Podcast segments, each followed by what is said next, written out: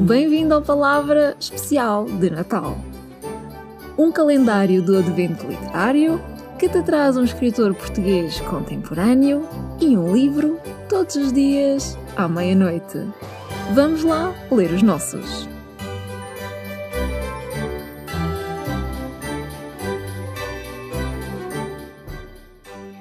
Dia 21 com a book gangster que faltava, claro está. Susana Amaro Velho e o Inquieta. Eu, tal como muitas leitoras, descobri o trabalho da Susana através do Book Gang com o seu romance O Bairro das Cruzes e fiquei apaixonada. Sabes, aqueles escritores que escrevem de uma forma que parece ecoar dentro do nosso cérebro com as frequências todas certas? Foi assim. Eu adorei o ambiente da história, mas o incrível, incrível foi aquela sensação de que não importava o que ela escrevesse, qualquer história podia ser o Capuchinho Vermelho, que eu ia continuar a querer lê-la encantada como por uma flauta mágica. Graças à Helena Magalhães, que nos últimos anos acolhe e apadrinha diversas escritoras portuguesas no Bukang, eu tive a sorte de poder conhecer pessoalmente a Susana Amaro Velho numa das feiras do livro e nessa altura ela já andava a escrever este Inquieta. Foi na melhor hora porque me permitiu acompanhar a chegada deste livro fantástico às livrarias, naquela que foi a estreia da editora Aurora, que estreia um projeto editorial dedicado à literatura no feminino. Para mim não foi surpresa, o Inquieta chegou e venceu, para a grande alegria dos fãs de Susana, como eu, e conquistou milhares de leitores.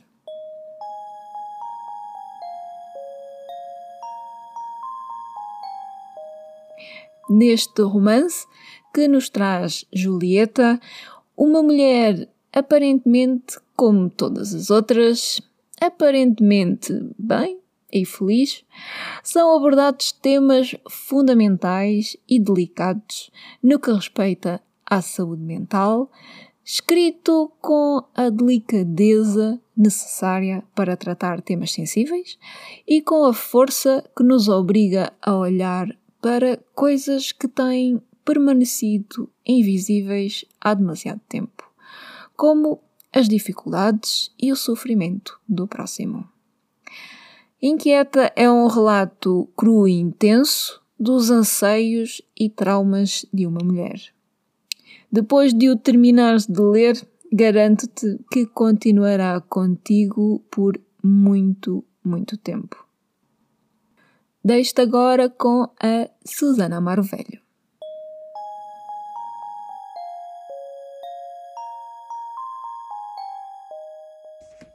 Olá Maria, o meu nome é Susana Amaro Velho e para o teu calendário do Advento eu trago Inquieta. Leila amparou-a, tentando não reparar nos lençóis que deixava sujos atrás de si. Conduziu ao WC, sentando-a na sanita e despiu-lhe a t-shirt velha que ela usava. Gritou a Ermelinda que tirasse a roupa da cama e abrisse as janelas. E perante a relutância desta, berrou-lhe um já que deixaria qualquer um a tremer das perninhas. Sem demoras, Ermelinda acatou a ordem. A janela do quarto de Julieta estava agora escancarada e ela abrira também as da cozinha, para que a corrente de ar filtrasse o ar.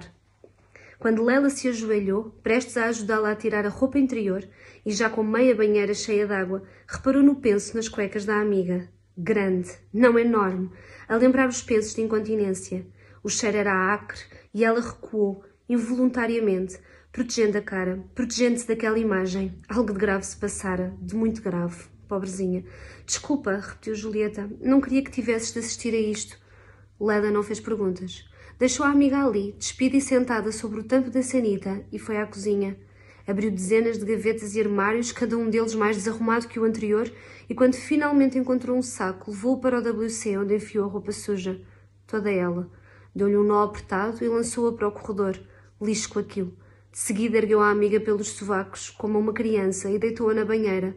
Lavou-lhe o cabelo, o corpo, massageou-lhe as costas suavemente, com carinho, com tempo e compreensão. E só quando já se encontravam ambas sentadas no sofá velho da sala de estar de Ermelinda, Julieta vestida e penteada, e penteada segurava entre as mãos um chá de tília, é que Lela se atreveu a obrigá-la a falar. A tua mãe saiu, mandei-a embora. Sou horrível, não sou? Expulso as pessoas das próprias casas. Vais ser uma advogada do caraças. Aquelas tinham sido as primeiras palavras que Julieta proferira sem mágoa naquele dia. Ah, pois vou, não tenhas dúvidas. Leila bebeu um pouco do seu chá antes de continuar. Queres contar-me o que aconteceu? Julieta, que antes fitava a amiga e admirava a sua beleza, tão simples e em simultâneo tão peculiar, as pessoas bonitas por dentro tendiam a irradiar um brilho ainda maior por fora, focou-se no líquido que boiava dentro da chávena de porcelana gasta, antes de ganhar coragem e confessar. O Gustavo obrigou-me a abortar. Feliz Natal! Obrigada por estares desse lado e partilhares esta noite comigo e com a Susana. Volto à meia-noite com um novo episódio, com mais um escritor que tens de conhecer e um livro que não podes perder. Eu sou a Maria Isaac. Boas leituras.